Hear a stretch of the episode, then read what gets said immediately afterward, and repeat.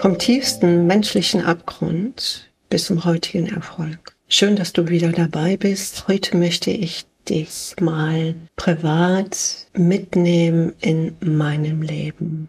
Nicht, dass du denkst, na, die kann immer schön reden. Sehr wahrscheinlich sind ihr tiefe Lebensabgründe gar nicht bekannt.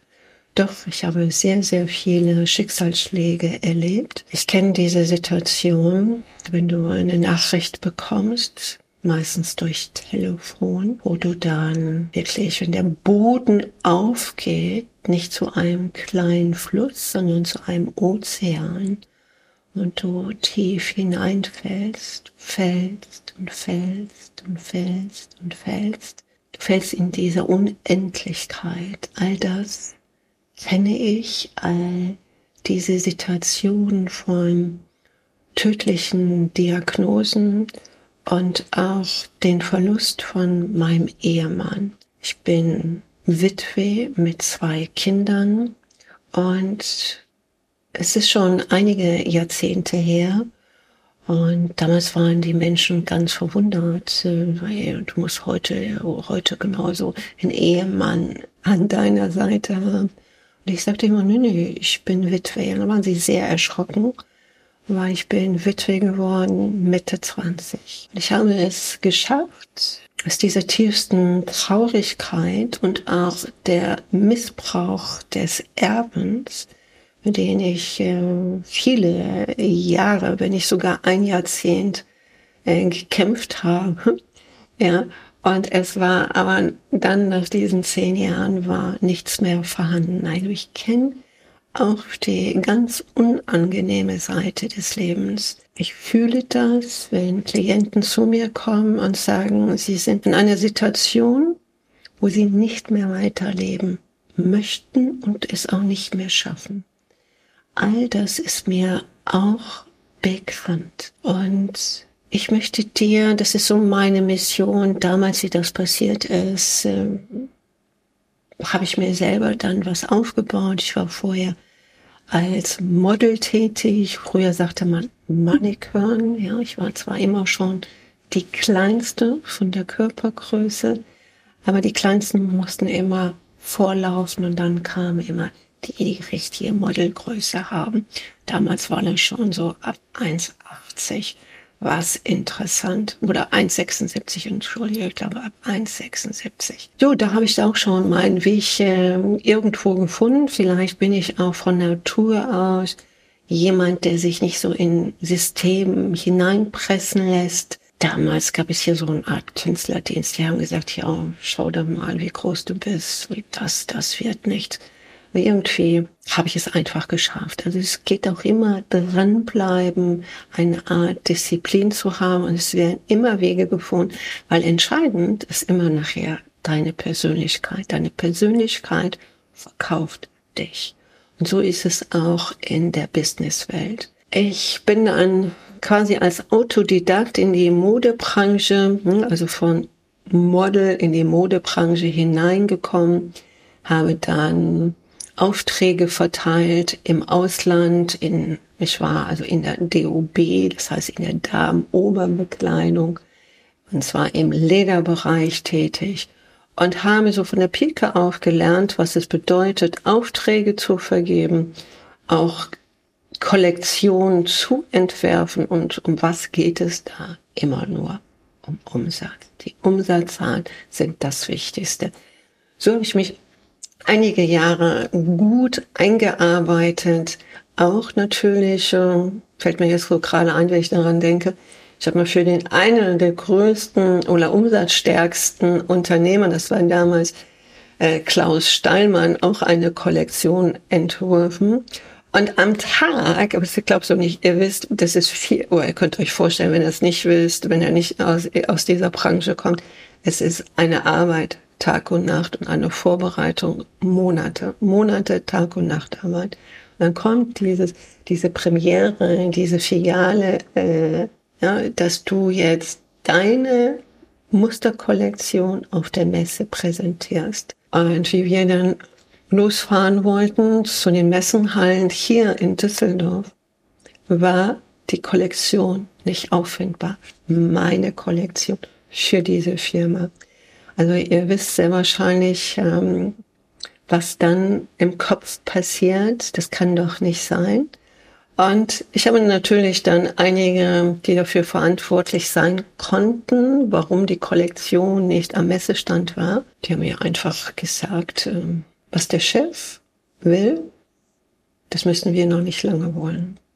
Mehr möchte ich einfach gar nicht sagen. Also ich kenne diese Situation, wo dir auch Erfolg nicht gegönnt wird. Diese Firma, ich hatte also wirklich ein super gutes Verhältnis zu den verstorbenen Klaus Stallmann, habe ich auch Karl Lagerfeld kennengelernt und habe erfahren, damals schon, dass Erfolg und Kreativität viel mit Fleiß zu tun hat. Ich kann mir ein, eine solche Persönlichkeit wie Karl Lagerfeld nicht vorstellen, dass er manifestiert. Er hat zwar bildlich etwas vor sich, aber um dahin zu kommen, musst du den Mut haben, jede Sekunde es zu verbessern. Und das habe ich bei ihm gelernt. Es gibt von deinem Mindset nicht das Perfekte, sondern wenn du erstmal eine Idee hast, geht es immer darum, noch besser, noch feiner, dadurch dich abzuheben von der Masse. Und durch diese Firma und auch davor das ist jetzt viel zu lang, wenn ich dir etwas darüber ins Detail erzähle, war ich gewohnt, in Millionenhöhe Aufträge zu vergeben. Und wenn ich jetzt so spreche, fallen mir tausend Geschichten ein. Und vielleicht erzähle ich dir, jetzt kommt eine ganz hoch, vielleicht ist die mal spannend, vor Jahr, Jahrzehnten, war in einem Fachjournal, suchte man ein Produktionsmanager. Und in der Annonce stand natürlich, in der Beschreibung stand natürlich nicht drin, welche Firma dahinter steht. Aber ich hatte da so einen Riecher, es kann doch nur die und die Firma sein. Also ich habe dort angerufen und ich wollte mich gar nicht bewerben. Ich wollte nur wissen, welche Firma steht dahinter. Aber ich hatte einen, heute nennt man das ein. Ich habe wie ich dann den richtigen Gesprächspartner am Telefon hatte, habe ich ihm gesagt, Sie haben ein IN vergessen. Also es ist, glaube ich, drei Jahrzehnte her. Und da fing er an zu lachen und sagte, stimmt, Frauen können sich ja halt auch bewerben. So kam ich irgendwie ganz locker in dieses Gespräch, habe ihm kurz geschildert, für welche Firmen ich freiberuflich tätig war. Und ähm, ja, dann habe ich das Gespräch äh, weitergeführt und äh, ich hatte nur einen Gedanken. Ist das die Firma, die ich da vermute? Und er hat tatsächlich diesen Namen genannt. Und mehr wollte ich gar nicht wissen. Ich, wow, Volltreffer, ich habe eine gute Intuition. Und dann hat er aber gesagt, hör mal, äh, okay, ich habe jetzt herausgefunden, Sie wollten nur wissen, für welche Firma ich hier den Auf, äh, Auftrag habe. Äh, das wäre doch genau das, was sie suchen, die Firma. Das ist doch total zu ihnen. Und dann habe ich gesagt, ja, wir können uns ja mal näher kennenlernen. Und sagt, da brauchen wir gar nicht. Ähm, der Eigentümer sitzt im Moment in New York und ich werde ihn gleich anrufen, wenn wir das Gespräch beenden und würde sagen, mh, hm, wir vereinbaren mit den Eigentümer ein Gespräch hier in Nordrhein-Westfalen.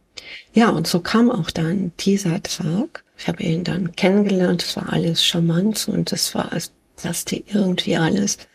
Ja, ob ihr glaubt oder nicht, ich habe dann diese Art Stelle, diese Bewerbung angenommen. Und es haben sich, das ist für euch auch interessant, 172 um diese Stelle beworben. Dazu 172. Und das waren Menschen, die das studiert haben, die ein Studium hatten in Technik, in Produktion, in Kalkulation. Aber man hat mich genommen. Woran, woran lag es? Ich weiß es nicht. Und das ist, glaube ich, was ich euch vermitteln möchte. Diese Jahrzehnte Erfahrung, das ist also nur eine kleine Geschichte, heißt einfach auch loslassen zu können.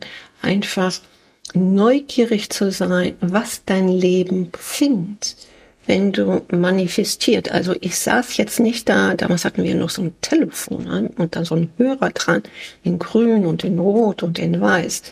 Und äh, saß nicht davor und habe das manifestiert oder ans Universum geschickt. daraus wäre vielleicht was geworden, aber niemals das Richtige. Weil mein Mindset kann gar nicht das erdenken in dieser absoluten Fülle, die für uns dasteht. Mein Kopf hätte bestimmt gedacht, ich hätte dann gefragt, ja, wie viele haben sich denn beworben? Dann war das ja auch eine männliche Ausschreibung. Was, dann habe ich ja als Model sehr wahrscheinlich überhaupt gar keine Chance. Ich glaube, ich hätte mich da ziemlich klein geredet. Und kennst du das auch? Dich selbst klein zu reden, weil du kannst das nicht nachweisen, jenes nicht nachweisen. Und es klappt. Es klappt bis zu meinem heutigen Leben. Denn nämlich ein Zertifikat oder eine Beschreibung von vielen Zeitungen kannst du hier schon lange erkaufen.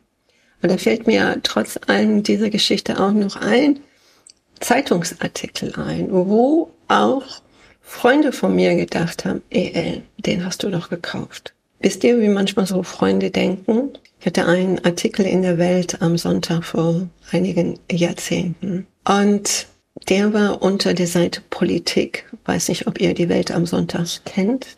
Die hatte viele, viele Seiten. Und es war die Seite 12 unter Politik. Und da haben auch so viele mh, mm, Freunde, wo ich mich so gefreut habe, ich habe einen Artikel und das unter Politik und das in der Welt am Sonntag fast nur habe ich dann Menschen kennengelernt, die überhaupt kein Gefühl dafür hatten, gar keine Empathie. Entweder, naja, entweder hast du mit dem vielleicht näheren Kontakt gehabt oder fast in 100.000 Euro oder D-Mark bezahlt oder was hast du gekauft? Oder was bedeutet das denn? Das hat sehr viel bedeutet auf meinem zukünftigen Weg, nämlich an diesem Tag habe ich über 500 E-Mails bekommen, überwiegend von Führungskräfte oder Unternehmer. Und so bin ich in dieser Welt, die ich ja auch kenne, dieses ganze Jet-Set-Leben. Vielleicht erzähle ich euch davon auch. Ich war also auch beim Formel-1-Rennen dabei und Touren war, könnt so viel berichten dieses Hand in Hand gehen mit dieser materiellen und mit der immateriellen Welt, die hat mir diese Stärke gebracht. Und vielleicht ist es für dich auch mal ein Impuls, dich wirklich zu öffnen für das, was dein Leben dir schenken mag, was wir jeden Tag an für sich sehen, das ist zwar abgetroschen, ihr kennt das, ob ihr einen vollen Kühlschrank habt, ob ihr Wasser habt. Es ist wirklich enorm wichtig, auch mit wenig, und es ist das Wichtigste, Flüssigkeit und Nahrung zu, zu sich zu nehmen, das nicht als Selbstverständlichkeit anzusehen. Ist aber nicht mit dem Kopf, sondern mit deiner Frequenz der Dankbarkeit. Und diese Dankbarkeit erzeugt Ruhe. Und diese Dankbarkeit bringt dir Klarheit. Das ist mein Resümee aus so vielen Jahrzehnten, dass fast jeder Mensch absolute Klarheit in sich tragen möchte. Diese Klarheit bedeutet, auch Fehler zu machen. Das heißt nicht, du denkst an Fehler sondern bist im Jetzt und gehst einfach den Weg. Du denkst nicht voraus, wie dieses Vorstellungsgespräch. Ja, was soll der denn, der Eigentümer denken? Die wohnen teilweise in New York und das und die, die, diese Angst, die, die man dann hat, wenn man, das kennen tatsächlich viele, du wünschst dir was und dann wird es dir auf dem Tablett vorgestellt und viele ziehen dann Tablett nicht an, sondern sie hauen es weg, weil kommen irgendwelche Ängste hoch, die dich wieder klein machen. Und ich wünsche mir für dich, dass dein Leben angstfreier wird. Du musst nur unterscheiden, ist es eine Angst, die jetzt wirklich lebensbejahend ist, dass du etwas wirklich nicht machen solltest oder ist das eine Angst aus deiner Vergangenheit, aus deinem Umfeld? Das ist diese Lebenskunst, die ich dir hier vermitteln möchte. auch die unterschiedlichsten Stimmen und Frequenzstärken des Bewusstseins zu lernen, zu unterscheiden. Überleg mal, wo sind deine Ängste? Was sind das für Ängste? Viele sterben im Kopf durch ihre Ängste des Versagens und leben, Gott sei Dank, trotzdem weiter. Das wünsche ich mir für dich auch. Bis bald.